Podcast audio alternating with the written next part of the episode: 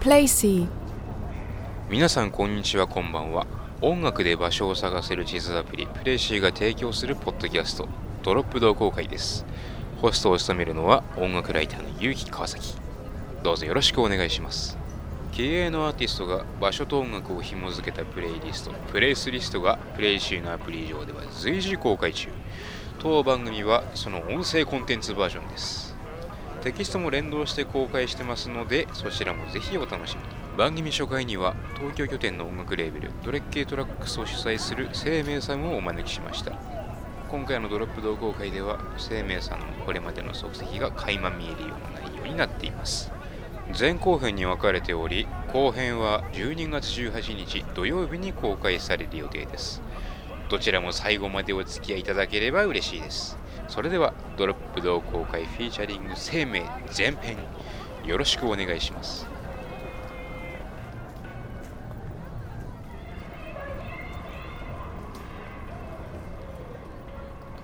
えー HMV レコードショップ渋谷店からですね。うん。はい。HMV のレコードショップ渋谷。ここ2年ぐらいで、まあ、レコードをまたたくさん買うようになったんですけど、あの、HMV レコードショップ渋谷の2階の奥に110円のレコード売ってるコーナーがあるんですよ。で、そこに結構その90年代とか2000年代のぐらいの音楽がこうごちゃ混ぜでこうあの置いてあるんですね。110円。全部110円なの値段も。で、まあ、ひ普通に50セントとか、あの、エミネムとかの間にカリレケ・ブッシュとかが アダム・ベイヤーとか置いてあるみたいな感じなんだけど。だからまあそこで結構そのテクノとかハウスとかトランスのレコードをよく買いますね、最近は。いつのアドムベイヤーが置いてあるのそれで？それで言うとね、ほんとね、あの、最初の頃とか、あの、あ、最初の。ドラム、ドラムコードってアダム・ベイヤーのレーベルの一桁台の型番のやつとか置いてある。あ、そうか。あれめちゃくちゃかっこいいよね、でも。いや、あのね、一緒に今度行こうよ。すごいから。なんか結構ね、掘れ掘れるよ。いろいろ。あの、まうん。番号だけのやつ。あの、アダム番号だけのやつとか。ドラム、うんドラムコード02みたいな。そうそうそうそうそうそう。そういうのが置いてあったりとかするし。田中文也さんのね、あのー、これまレコーズのリリースかなあれ多分。これまレコーズのリリースだね。ムーブ、ムーブって EP だね。うん、あれ売ってますよ、今多分。この間行ったらあったから。マジか。で、僕はね、もうすでにね、1枚ね、同じ場所で買ってるんですよ。うんうんまた誰かがあの売って、それが入荷されたっていう。結構ね、なんか昔のテクのレコードで DJ したいんですよ、みたいな子がいるんだけど、たまに。いうんうんや、あそこ行ったら結構何でも置いてあるよ、みたいな。感じでおすすめですよ。場所あのレコード掘る場所としては。で、それでやりながら、この選曲されているのがテクネシアのフォースっていう。ああ、これもね、あのー僕まあ普通に実家にはこれのレコードを持ってるんですけど、うんうんうん。まあ、今の家になかったんで、あのー見つけたんですよね。110円コーナーで。だからまあ、これか、これかなって思ったのと、あと、この場所って、HMV レコードショップ渋谷の場所って昔あの DMR 渋谷っていうね、うんあのダンスミュージックレコードっていうあのレコード屋さんが別であって、で、その時って僕多分中学生、高校生ぐらいだったですね。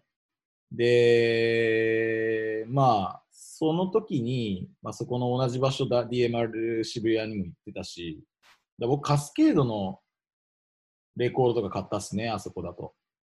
で、その時に、まあ、き自分が、まあ、iPod に入れて、MP3 で入れて聞いてたのが、テクネージアのミックステープとかだったんで、まあそれで選んだっていうのもあるかな。なるほど。で、そのカスケードって、あの、ハウスのカスケード？うん、EDM やる前のカスケードですね。OM レコーズかな？で、あと渋谷ってその時は DMR、まあ今のだから HM レコードショップ渋谷の通りにのあ向かいかな？にシスコレコードがあって、うんうんうんでも、僕が高校生ぐらいの時にはもう閉まっちゃったんだね。そうだよね。でさ、シスコ坂って今でも言うよね。あでもあそこの通りの坂。あそこでさ、YouTube でさ、チンザ・ドープネスさんがさ、フリースタイルするっていう動画が上がってさ、YouTube で。まだ YouTube も出来たての1、2年目ぐらいの時の YouTube で。まだ YouTuber って言葉も全くなかった時代の話だけど。うんそうそう、それで、鎮座さんのフリースタイル見て、なんだこれはって家で思った思い出がある、思い出があって。で、シスコ坂初めて中学生ぐらい、中3ぐらいの時に行った時に、ああ、ここです、あのビデオ撮られたのか、みたいなふうに思った記憶がある。これね、あの、アンドリューと出会った時にね、この話をしたんだよね。で、同じやつ見てんだよね、やっぱ。で、あ同じビデオ同じ時期に見てるやついたってななるっていう。そう同じだから村の人だみたいなね。あそうそうそう。初めて会ったのに。初めて出会ったのに。でね、だからやっぱね、レコードを買うという行為がね、その頃を思い出す時があるね。うんうんうん一人ぼっちだったから、まだあの時って。DJ の友達しかいなかったからさ。うんまあ、タイネカーペインター、まあ、弟はトラック作り始めてたけど、あの時はもうすでに。けど、こんなね、DJ 自分がクラブでやって、人が来てみたいなのはないと思ってたから、うんうんそういうのがあったらいいなって夢見てたから、その頃思い出しますね。テクニックもありましたね、あの時はまだ。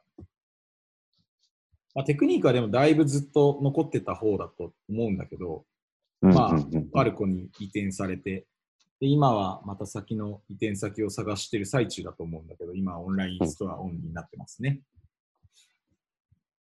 まあでもそういう意味合いが、かつてはあったよね。そのコミュニティ的な意味合いがさ、レコードや、レコード屋さんって。そうだね、まあこの鎮座さんのフリースタイルのビデオもシスコで撮ってるけど、その要はフリースタイルラッパーのコミュニティがここにあってみたいな。うんうんうんまあアイコンとして、そのシスコって書いてあるしね、このビデオにはね。うんうんうんだからその HMV レコードショップしかり、うん。その今なかなかそのハードの意味合い、ハードの意味の場所ってなかなかそのね、不動産的なお金、不動産を担保するっていう意味でお金がかかるけど、その中身の部分っていうかさ、うん。そのレコード屋さんっていうそのソフトウェアの部分の価値っていうのはまた見直すべき時に来てるのかなとは結構思う、思うの。こういうのを見るとより。まあ、今だからハードの部分をその続けられなくなってるじゃないですかハードのそのまあ、家賃だったりとかレコード買う人が日本だと多分そんなにまだたくさんは増えてなくてうんうんうんまあ増えてるんではあるあるあろうけどうんまあね、そのあの渋谷の土地代を完全にペイできるぐらい、余裕持ってペイできるぐらいのね、ペイできるんペイできるんだったら結構潰れてないと潰れるっていうかそのクローズしてないと思うんだよねまあそうだよね。自分が行ってたレコード屋さんだ。テクニックだって昔は、あの、中古版だけの、あの、お店が別別別館みたいな感じであったからねうん。あったりしてたし、あとはあれだわ、あの、あそこ、あの、最近クローズしたレコファン。うんうんうんそうん。めっちゃいい人よ、俺も。ね、レコファン、よかったよね、レコファン。うんうんまあそれこそあそこはあの、いまあ俺、個人的には CD が多かったけど、レコファンの場合は。うん、僕もそうだね。もうえげつない数置いてあったじゃん、あそこ。えげつない数置いてあったね。まあ、下北のディスクショップゼロとかも高校生の時はよく行ってたし、うん。でゼロは飯島さんっていう店長さんがいらっしゃって、うんもう亡くなられちゃったんだけど、まあ僕でも行ってた時とかは本当10代とかで、トラック聴いてくださいって言って曲を渡して、うんそしたらその場でお店のサウンドシステムでかけてくれて、その場で。で、感想をくれるっていう。その時何をかけたんですか？なんかダブステップとかだね。あ、ダブルステップだったのうんあもう専門家にまず評価してもらおうと。あ、そうそうそう。てかもうダブステップって分かってくれる人に聞いてもらえるっていうこと自体がけあの貴重な体経験だったから。そうだよね。しかも評価、あの、ダブステップもダブステップを評価してくれる人としては、ね、最高峰の人だったからね。で今考えると相当贅沢だよね。うんうん。飯島さんを超える人いないかもね。日本でダブステップを評うん聞いて、ダブステップの曲聴いてくれて、感想くれてっていう人の中で 言うと。いや、ほんとそうだよな。で、思い出があってさ、だからお店、例えば行くとさ、あ、せめくんよく来たねってなるんだけどさ、うん。今週はこれが入ってるよみたいな、まあ、僕も聞くんだけど、これ、ハドソン・モホークの新しいアルバム入ってますか？とか、ソナーソナーサウンド東京のチケット、ここで、ここであえて買いたかったっすみたいな。こと言うと、飯島さん喜んでくれて。うん。うんえーブリストルにこの間、この間なんか2週間ぐらい買い付けで、レコードの買い付けで行ってて、セメクこれあげるっつって、ブリストルのあの駅に多分置いてあった観光案内所とかに、観光案内所とかに置いてあるブリストル市の地図をくれたりした。うんその地図、家の、あれだね、実家の壁に貼ってある。今でも。いい話じゃないですか。ねえ、それこそいつか行く時があったらね、それこそブリストルに絶対行くだろうからさ。いつかまあ死ぬ前に行きたいですね、ブリストルね。いや、まあ多分近い将来に行くんじゃないよ、ブリストルだったら。いや、行きたいけどね、普通にね。うんうんうんということで、えー次、サンフランシスコに行くわけですけれども、まあ、千明君は、はい。あの西海岸の方に留学されていた経験があるということで、そうねそのつながりからですよね、ここ2000ね、何年から何年前だったっけな、まあ3年半ぐらいいたんですよ。は。うんうん、長長いね。そう。結構フルにね、ちゃんと大学行ったんでね、サンフランシスコ行ったんですけど、まあクラブにね、やっぱ最初遊びに行ってて、その時もね、一人で行ってたね。うん 当然、知り合いがね、別にいないから。あ、そう2014年から2017年まで、2017年まで。じゃあもう帰ってきたの最近じゃん。そうなのそう、そうだよ。で、まあその3年半もいるとさ、その一人で行った時代からだんだん知り合いが増えていくじゃない。うん。一歩踏み込んだ瞬間ってあったわけですか？1015フォルソムってあの1015フォルソムって書くクラブがあって、で、ここが結構サンフランシスコのアイコン的なクラブなんですよね。はいはいはい。で、そこで初めて DJ ができるようになったタイミングがあって、で、多分2年目ぐらいなんですよ、それが。サンフランシスコの生活の。うん2年目のさ、2年目入る前ぐらいかな。9大あのが、えっと、移住して9ヶ月目ぐらいかな。もう嬉しくてしょうがなかったですね。そこでいや、そうだよね。ずっと一人ぼっち遊びに行ってたから。うん。だってそういうさ、ぼ僕らが好きなさ、エッジーなさ、クラブミュージック好きな友達なんてできないから、そう。うん。いくらアメリカとはいえ。そうだよね。うん、ややっぱねそうなんですよ。その感覚だって俺、俺、日本で感じるもん、それ。いや、まあど、どこでもそうなんですよ。やっぱりアンダーグラウンドはアンダーグラウンドなんですよ。やっぱいや、でもやっぱそれをさ、母国語じゃないところで経験するっていうのは、やっぱ孤独感もひとしおだったと思うけどね。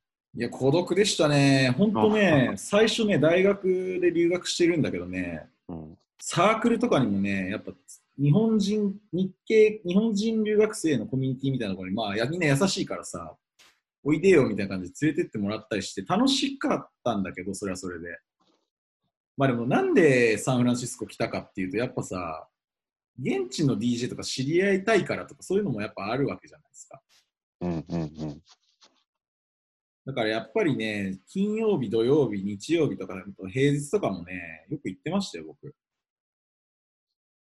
ミニマルテクノとかのイベントにさ、そのサークルの子呼んでもさ、普段うんうん。そういうの聞かない。しそのしょうがないじゃん。しその しょうがないっつうか、まあなんか、無理させちゃうじゃん。だから。うん。まあ、まあ一人で行ってたし、一人の方がね、フットワーク軽くいろいろ行けたんだよね。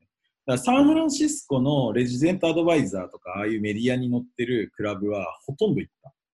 うん。ちなみにそのサンフランシスコのその大学の友達って何聞いてたの？ヒップホップじゃないかな。あ、やっぱそうか。うん。そうだよね。いや、でもこれ、あの、今、僕らはそのフォルサムの歴代イベントの様子の写真を見てるんですけど、ラインナップすごいね。あー、どれ、どのやつ？いや、この幅の広さっていうかさ、はいはいはいはい、日はい。本インディアンがいたと思いきや、今週、今月のさ、カレンダーもさ、結構良くてさ、見たんだけど、うんうん、アンジュナ・ディープってあのクリョーンがね、はいはいはい。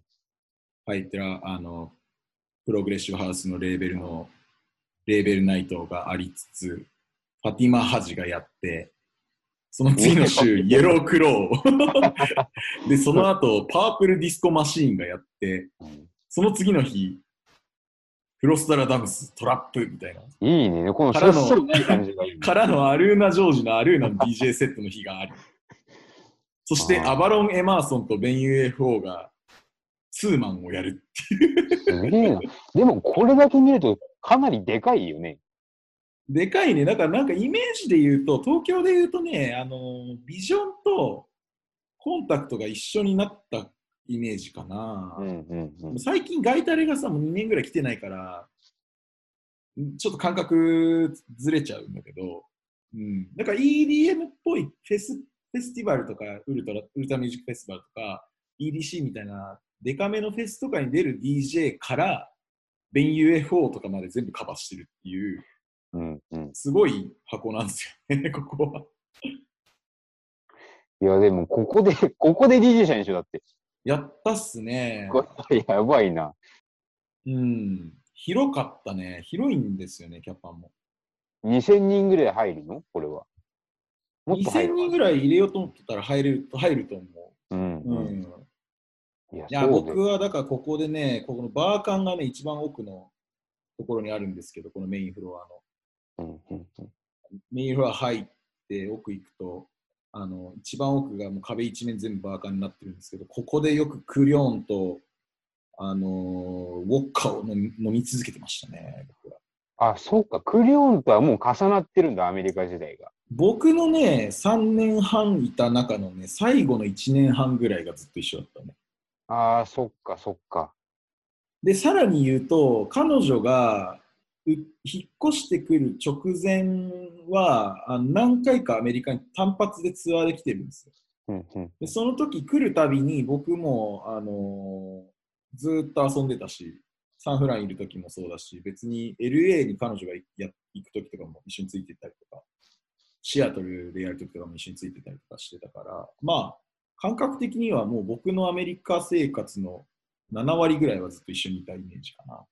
うんいや、もうな結構彼女は、クリオンはもうなんかシスターみたいな感じですね。うん完いやそうだよこのうん孤独な状況の中で、しかも同じ志を持った人が、ねえ、しかも同じ日本人でやってくるわけだからね。しかもね前も、前から知ってるからね、お互い。うん。札幌にトレッキートラックスが行った時とかも一緒にやってたりしてたから、そうなんですよ。うんだから最初不思議だったけどね、なんかずっと僕が一人ぼっちでアメリカにいる中で、で、だんだんそのアメリカの中で、アメリカ人の現地の DJ の友達とかがだんだん増えていって、そそこにまあクリオンが現れて、日本語を喋れる子が。すごい、僕的には心強かったと思うな。うん。あ、じゃあごめん。僕的には心強かったし、彼女もそう思ってくれてたんじゃないかなって。うん。うんまあ自分で言うの変だから、いいだといいなって感じなんだけど。うんまあね、そんな彼女も今や、もうアンジェナ・ディープの顔みたいな存在なわけじゃないですか。本当ですよね。素晴らしいですよね。どうあいや、なんかさ、クリオンのさ、インスタのポストとかにドーゼムとかがさ、あの、サムズアップしてるみたいなさ、うん めっちゃすごいよね。本当すごいと思う。だって今、サンクラにさ、うん。うんあ。のアンジェラ・ディープのサンクラ飛んだら、うん。ヘッダーが来るようになってるからさ、今。うわー、すごい。だからなんかここまで来たんだなっていう。えー、でもね、クリオンはね、やっぱいいのがね、あれなのよ、あの、どんだけね、ビッグネームになってもね、基本的にはね、あの、あ、か変わってた。変わってた。大ア丈夫。アラン・フィッツパトリックになってた。いやでもこのアラン・フィッツパトリックのリリリースが出る前は、クリオンだねヘッダーだったんだあるね、。ここに。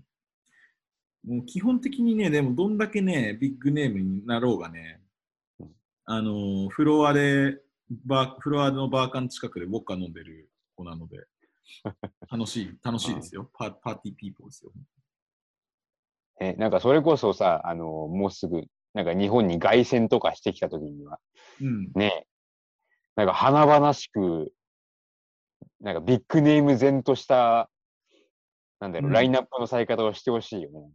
いやー、されてほしいね、本当。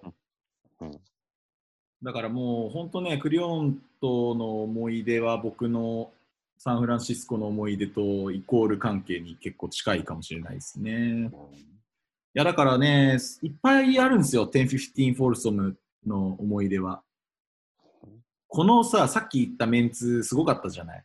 はいはい。もうやっぱずっとあんな感じだったから、毎週い行きたいみたいな感じになってて。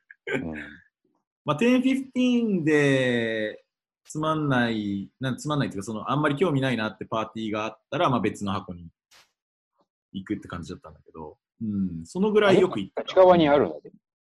あるある、いっぱいあるよ。あのね、別のクラブでね、東京でいうとユニットみたいなね、ライブハウスも兼ねてるようなクラブが、うん大箱があったんだけど、そこではね、えっとね、ブラストラックスがね、えーカシミヤキャットとツーマンで来て、おブラストーラックスはライブセットで来てて、あのちょうどしかもその年、グラミー賞をチャンス・ザ・ラッパーと一緒に作った曲で撮ってる年なんだよ。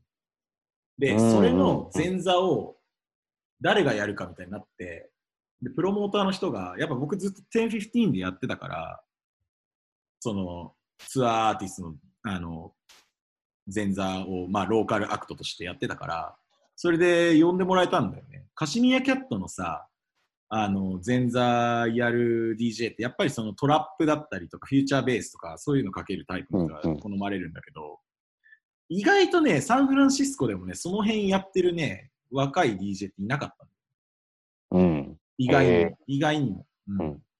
だからねでそのでしかもそのキャリア的にあのちゃんと1015とかであの DJ やってるみたいなのも込みで、うん、呼んでもらえたんだよねその日。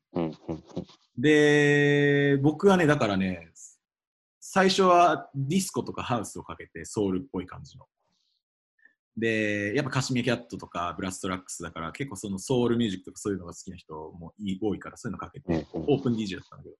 で、そこからビートものに移ってって、で、ハドソン・モホークとかラスティとかをかけ、ちょっとバンガーなトラップとかに移っていって、で、いちゃんとその EDM 的なトラップみたいなのも途中挟んでいって、そうそうなるとさ、その単純にさ、その普段パーティーに行ってますっていう EDM キッズとかの中でもカシミヤキャットとかに興味あるなっていうお客さんとかも湧くんだよ。うん。うん。うん。最初はそのなんか、あ、なんか四つ打ちかかってるなぐらいの、なんかソウルっぽい感じだなみたいな思ってた子とかもあ盛り上がってくれて、うん。うん。そしたらもう全員こう掴んだ気がしてて、俺が。うん。で、僕は思ってて、でその後そのまま、結構もうオープンだったから、もうその、なんだろうな、あの、どんどんちょっと上げていこうと思って、テンションをみんなの。うん。うん。踊らせに行くテンションの上げ方っていうよりかは、こうネタをこうどんどん仕込んでって、みんなをこう喜ばすっていう方方向にちょっと走っていって、あのー DJ ラシャドがさ、結構さ、あのウータンクランとかのネタとかでさ、うんブートレグを出してたと思うんですよ。うんうんうん。だあの辺とかいっぱいかけたのよ。そしたらね、あのーすごくみんな喜んでもあのくれて、で、ブラストラックスがツイッターで、このオープン DJ めっちゃいいって書いてくれたの、それで。やばそう、すごく嬉しかった。で、楽屋でも行ったら、いや、本当に君 DJ よかったってすげえ褒めてくれて、で、だから東京に行くときはまた会いましょうみたいな話はしたんだけど、まあ、ウラストラックス東京に来たときは僕、別のところで東京で DJ が会えなかったんだけど、でもそれツイートしてくれたら本当に嬉しかった。っていう思い出 がんかああるね。その、ジャンルを横断するやつがめっちゃウケるっていう状況ってすげえアメリカっぽいなって思うね。やっぱりね、あのね、共通してるのはね、ヒップホップとか、まあ、ソウルとか、その、ダンスミュージックの根源みたいなところに帰結するんだと思うんだよね。うん。まあ、要は、いわゆるブラックミュージックみたいなことだと思うんだけど、うんうん。あとはカリフォルニアだから、LA ほ、ロサンゼルスほどじゃないけど、ちゃんとこのパーティーとして成立するような曲のかけ方みたいな、並べ方みたいな結構あるなと思ってて、うんうんそれ1015フォルソンはさ、この箱で最初僕初めて DJ した時、あのー東京でそのそれまで DJ してた感じで DJ しちゃって、だからまあ UK グラインドとかガラージとかをこうかけつかけ続けるみたいな感じだったんだけど、こんなんじゃ踊れないわって言われた言われるみたいなうんのがあって、1050フォルソンに来てるあのサンフランシスコのお姉ちゃん。で、だから僕もゼロから勉強し直さなきゃなと思って、うんで、その子たちが何で盛り上がってるのかっていうのを逐一もう全部チェックしたね。クラブ行って。で、1015でやってるローカルの DJ とかに、やっぱ話しかけに行ったりとかしてたの。あの時あれ盛り上がった曲ってあれ何でし何でしたか？みたいな感じで聞いたりして、で、それを速攻ダウンロードして、それに関連してるアーティストとかも全部聞くみたいな。うんで、なんか自分なりの1015ホールソムでやるサンフランシスコのいわゆるアイコン的なクラブで、ローカル DJ として盛り上がる、お客さんが盛り上がるような DJ セットでで自分なりにはこんな感じだみたいなのを最初作ってみてみたいな。そういう試行錯誤すごいしやっぱしてたなって今思い出した。でここで選ばれてる曲が DJ ラッシュドの曲はい。だけど、やっぱこれはね、あのやっぱ見ることができたっていうのがやっぱ一番大きいわけですか。大きいし、はい今思い出したんだけど、俺結局ラッシャドがすごいやっぱ好きだったのって、みんなが喜んでくれたんだよね。なんか、喜んでくれるとこだよねね DJ ラッシャドの曲かけたとき。うん。で、まあ、そのさっきのブラストラックスとキャシミーキャットの前座でやったときにかけたやつは、まあ、ウータンクラーのククリームって曲のネタだったりとかしたんだけど、まあ、アンセムチューンをかけるのネタものって感じだったんだけど、でもな、なんかな、なんだろうな。まあ、みんな上がってくれるんですよね。で、やっぱそこにはね、アメリカっぽさ、アメリカ的なダンスミュージックのね、やっぱ、あの、本当にコアな部分がすごいやっぱ詰まってる気がするんだよな。ベース、太いベースラインで、なんていうか、ただ、ビートの感じすごいわかりやすくて、みたいな。うん。あんまりその、聞くひ、その、フロアにいる人をこう、差別しない感じっていうか、うんうんうん結構ヨーロッパのダンスミュージックって、フロアにいる人を選別するような曲とかもあったりするじゃないですか。うんイメージ感、ごめん、ちょっとイメージの話になっちゃってるかもしれないんだけど、ねやっぱりアメリカのダンスミュージックって根本的にはパーティーで楽しもうみたいなところが結構強い気がするんだよ。で、ラシャドはだからその共共存できてるんだよね。だからそのアート性とパーティーミュージックとしての機能性と。うんうんうんうん。で、実際、だから、ラシャドがその日 DJ した日って、本当にその、普段は流行りのトラップミュージックしか聴きませんみたいな、あの、人たちとかも来てたいたんだけど、まあ、とりあえず1015だから行こうみたいな人たちもやっぱりいっぱいいるから、サンフランシスコって。普通に、シカゴジュークのこう、ヒーローとしてのラシャドっていうよりかは、もうなんかその、クラブ DJ としてのラシャドの凄さみたいな。で、そこで機能するラシャドの曲が、本当にすごいなって思えたね。やっぱアメリカで、アメリカでその、あのサンフランでそこで見たときに、うん。めちゃくちゃ盛り上がってたからね。あの、シカゴジュークで。トラップ的、まあトラップ、ビートがトラップっぽいから、うんみんなが、まあ、親しみやすいっていうのもあるんだけど、うんうんうんいや、でもね、わわかる。そのシカゴジュークのあの、プレミアム感、そのアメリカ人にとってのシカゴジュークってやっぱ、日本人が想像し得ない部分があるような気もするんだよね。うん。その、アンアンセムの一歩上にあるというかさ。うん。で、しかもなんかこれかけて盛り上がったっていうのは、やっぱその前段の孤独があったら、なおさらなんかこう、感じるものがあっただろうね、きっと。あの、やっぱさ、洞察してたから、一人で行ってたか行ってたから、はい結構。まあ、厳密に言うと、ラシャドの日はね、もう一人、あの、いたから、そういうの好きな人がいて、行ったんだけど、その人と。で、それ一緒に行ったのはね、あれだね、ペーズリーパークスっていう横浜の、すごい、あの、横浜アンダーグラウンドシーンのもう、最強の19ユニットみたいなのがいるんですけど、それのメンバーのケスさんって人が、たまたまサンフランシスコに同じ時期に住んでて、ええそう、ジャパニーズジュークのもう、すごい人ですよ、本当。あの、RP ブーがラインあのサンフランシスコ来た時僕がまあ前座で DJ してて、で、その後、ケス、ケスフロンペーズリーパークスだよ、みたいに言ったら、おお、ペーズリーパークスみたいになるみたいな。RP ブーがビビるみたいな。おお、えなんでいるのみたいな。そうそうその決算と見に行ったんだけど、そう。そうだからラシャド、あとまああれだね、なんか変な話だけど、ラシャドは亡くなる直前、本当に直前、い数週間前とかに見たから、うん。それもすごくだからあるかもね。うんなんか思い入れというか、気持ち的に。うん、いや、でもやっぱ結構壮観だよ。あの、ビビったね。なんか今だ、今はそうならないかもしれないんだけど、当時のラシャドのそのサンフラン来た時は、コード9と一緒に来たんだけど、うんうん。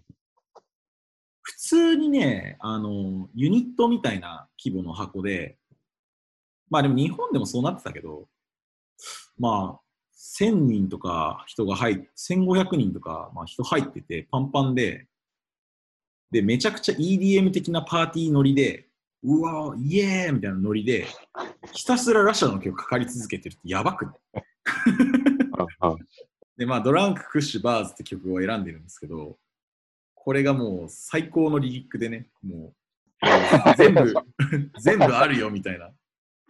で、サビが、 Kush、Kush、Kush、KuKuKuKush、Kush みたいな。なんかで、サンフランシスコなんてもう、タイマーほぼ合法みたいな感じなんで、もう今合法だなってる,、うんなってるような感じだから、もう、そこら辺でみんなそれ、屋内だけど吸いまくってるみたいな。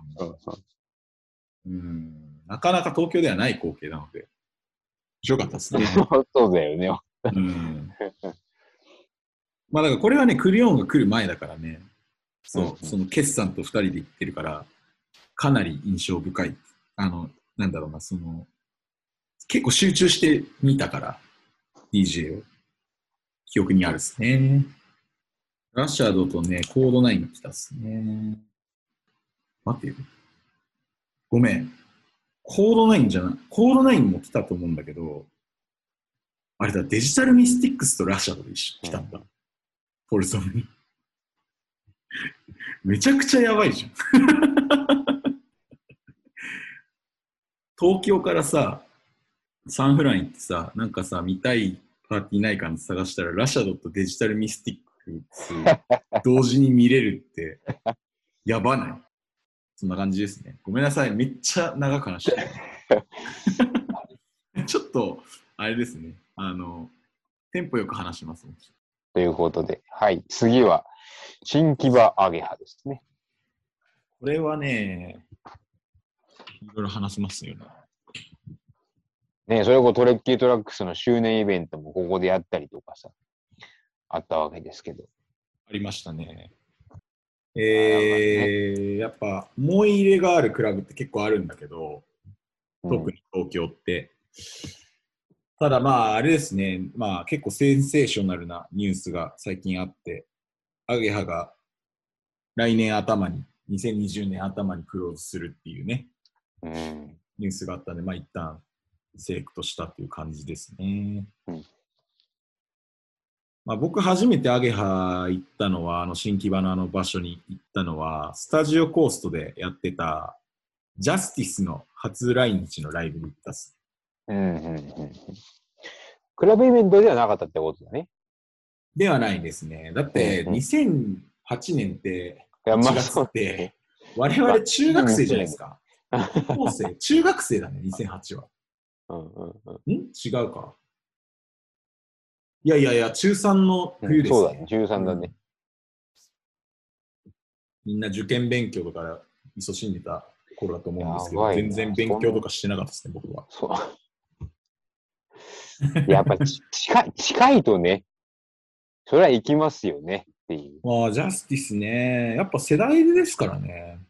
うんうんやっぱね、We Are Your Friends をかけてるジャスティスの I Love Techno っていうあの、ベルギーでやってるフェスの動画が YouTube でそれこそね、めっちゃ再生数伸びてて、でそれを僕は見て、で、当時、ラウドって雑誌を買ってたんだけど、ラウドとかにもジャスティスの特集とかやってて、わ、なんか自分が知らないテクノがあったみたいな。エレクトロって言うんだ。聞いてみようっつって聞いてみて。それで聞いたら、あなんか違うやつだけど、今、最新のやつってこういう感じなんだ。電気グルーヴとかとは違うみたいな。アンダーワールドとかとは違うけど、かっこいいって。で、ライブがあるあるって言って、お年玉で行こうみたいな。6000円とかチケットしたけど。いや、でも実際なんかそれこそジャスティスの台頭って、僕らから見てもだいぶセンセーショナルだったよね。もうでもなんかその頃ってさ、そういうふうにさ、体系的にさ、音楽聴いてないからさ、もううん。今思うとそんな、そんな感じなんだろうけど、当時はなんだろうな。もうだからなんか、なんか違う人たち来たって感じだったね。まあ、うんまあ、要はそういうことだと思うんだけど、うん、言いたかったこと、川崎君が言いたかったこと、そういうことだと思うんだけど、うんうん、そうそうそう。いや、あの、クラブミュージックではあるけれども、結構フェス寄りというかさ。うんうんうんうんうん。僕さ、ロックとか通ってないから、なんかその意味が分かってなかったんだよ。なんかその、ロックとテクノの融合とか言われてもさ、ロックの側を全く聞いてないからさ、あ、そうなんや、みたいな。で、クラクソンズを聞いて初めて意味分かったみたいなるほどね。な。うんう。んこの日はですね、新木場の米田コーヒーでコーヒーを飲みましたね。そこから見に行ったっすね。で、ペドロ・ウィンタースさんが、BGP さんが DJ やってましたね。前座で。オープン18時、スタート19時ですね。が、岩盤ナイトだったんだ。あ、ガンバンナイトだったんだね。そうだわ。あの、僕はだからその、ま、前の年のワイヤーが、にワイヤー07が初めてサウンドシステム付きでクラブミュージック聴いた経験だったんですけど、うんうんその次の年の1月だから、だからもうそのワイヤーとか行き始めた頃って多分アゲハみたいなのは知ってて、ちゃんとう。んそれなんでかって卓球さんが出てるからみたいな。うんうんで、それで知ってて、で、だからその場所に行けるっていうのがジャスティスを見に行くより上回ってたね。なるほどね。うん。うんうんら口実としてって言ったら変だけど、ジャスティスがライブやるんだったら、アゲハに行ける。アゲハでやるから。うんジャスティスがやるデイパーティーですから、あのそうそう。デイパーティーですから、そうなんですよ。うん うん。だからね、僕はあんまりね、そのライブ自体は覚えてないんだよね。多分、めっちゃ内容は良かったんだけど、あの、多分その、新木場に行って、その新木場の感じの方が覚えてる。米田コーヒーがあってとか。え、ち一人で行ったの？これで。これね、あれね、父親も来たんだよね。うんうん。なんかまあ、付き添い的な感じのところもあったと思うんだけど、でも、息子が何聞いてるのか多分気になったんだろう。ジャスティス。いそれでついてきてくれんだ、でも。やー、でもなんか、あったんだろうね、自分でもね。あのね、父親とライブ行くっていうのはね、実はね、数回やってて、うんうん。父親がビリー・ジョエル好きだから、東京ドームのライブ連れてってくれたことがあって、一回。うん。で、僕もビリー・ジョエルなんとなく好きぐらいな感じだったけど、今やそれビリー・ジョエルの DVD の一番名作として、世界中の人がビリー・ジョエルは東京ドーム DVD 買いまくってるっていう、その回にいたんだけど、まあだからその延長だと思う。でもなんか、両親と、両親っていうか、あの、親と価値観、その音楽的な価値観を共有できるっていうのは羨ましいなと思いますね。まあでもそんなに話さないけどね。うんうん。うん、さすがに。音楽の話そんなに、うん、そんなにはしたことないけどね。でも、チックコリアとか ああいうのは好きだったね、父親はね。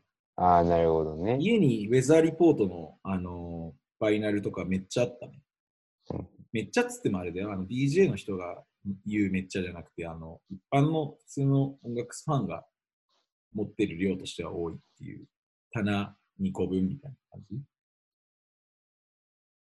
まあ、でも何を。うん。感想を言い合ったりとかするの？ジャスティス終わった後とか。父親はね、後ろで見てて、僕は前の方でモッシュしてたと思った。ああ、でね、感想はね、い言ってたと思うけど、何にも記憶がない。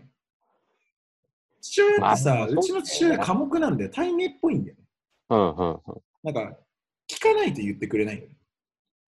多分僕聞いたけど、まあ、うんあ、多分 BGP が、その、ビデオキルザレディオスターとかかけてたっぽくて、うんうん、そういうの知ってるじゃん、父親は。ああ、そうね。世代的にね。そうあの DJ の人が良かったって多分言ってたと思う。ロン毛の人が良かったって多分言ってたと思う。うん、まあでも俺ね、あんまだからこの BGP の DJ もそこまで覚えてない。そうか、そうか、そうか。そう、だからやっぱね、新木場アゲハに、あアゲハ、まあアゲハじゃないんだけど、うんうん。そのフロアにいいるっていう、とにかくだからクラブに行ってみたかったんだろうね。うん、そのでも、でもその新木場アゲハに初めていのあのフロアに初めて行ったっていうのはすごい鮮明に覚えてうん。る。うん。でも、この時って、あの、セットは DJ セットだったの？ジャスティスはライブセットだったね。ライブセットか。あのメタリカかけて終わったみたいなね。へえ。今、その当時行った人がうん書いてるブログを読んでるんだけど。ところで、ここに選ばれてるのがジョスジョジョセリン・ブラウンの Somebody Else's Guy。ジョセリン・ブラウンとアゲハってすごく、あのー縁があるんですよ。うんうん。僕以前、あのーアゲハでクローズで DJ する機会があって朝方。で、ジョセリン・ブラウンのサンバリエルスガイをかけたんですよ。まあもうソウルというか、なんていうか、あれですかね、ディスコというか、もうクラシックの曲なんだけど、そしたらアゲハのあのスタッフの人が話しかけてくれて、あれってなんかわざとかけたんですかって言われた。言ってきて俺に。で、どういう意味だろうと思って聞いたら、あのーアゲハっていう名義のアーティスト名義で、ジョセリン・ブラウンが歌ってるハウスの曲があって、で、その時にあの DJ ノリさんの30周年イベント、DJ 歴30周年イベントみたいなところに時に、うんあの2009年ぐらいかな、あのジョセリン・ブラウン来てたりするしてて、まあ、そういうその箱との、箱の歴史をこう、リスペクトっていうので、ジョセリン・ブラウンにしてるっていう感じなんですよね。だから、アゲハの、その、たえー結構ターニングポイントになるパーティーには絶対ジョセリン・ブラウンがいる。うんうんうん。え、実際そういう意図あったんですか？このこの曲かけた時は。ないですね。だから、あったっていう、うあのわざとって言われた時わざとですって言えばよかったと。いや、でもなんか生命君にしては結構ね、あの、異質な選曲じゃないですか、ジョセリン・ブラウンって。でもね、た普通にね、ジョセリン・ブラウンのそその曲に関しては、なんか、アンドリューもトレ、あのー俺も、みんな好きなんだよね、たまたま。うーん。たまたま、本当に。あと、アゲハっていっぱいあるんだよな、話したいこと。トランスのさ、ファンでもあるんですよ、私。うん。本当にもう中学生以来の。いわゆるサイ日本で言うと、いわゆるサイバー系トランスみたいな、サイバートランスみたいなのも含めて全部好きなんですけど、うん一時期アゲハにしかもうやっぱ来なかった時期があって、日本でのそのトランス人気っていうのが、サイバートランスが終わってから一気に下火になっちゃって、うん。うん。で、その当の ABEX 自体は会社の方針でそのハウスをすごい押すようになって。で、場所もベルファーレでトランスやってたイメージを一新したかったのかわかんないんですけど、ウームでハウスのイベントをやったりする時期があって、ただその時期ってアーミン・ファン・ビューレンがあの DJ マガジンで初めてそのランキングで1位取ったりして、トランスは結構ヨーロッパでこう、あの割と来てたんですよね。2006、7、8、9、10ぐらいの話なんだけど、でその時にアーミン・ファン・ビューレンが年に1回日本に来てたんだけど、来てる場所っていうのは絶対アゲハだった。うん。まあだからアーミー・ファン・ビューレン以外にもポール・ファン・ダイクとか TS とか、で、フェリー・コーステンなんて今で今でもこの間、あの、アゲハでね、あの、バーチャル出演してたけど、フェリー・コーステンってあのシステム F のうん。有名なんだけど、あの、だから、そう、だからトランスファンとしてはアゲハっていうのはやっぱ聖地みたいなところあるね。すごい。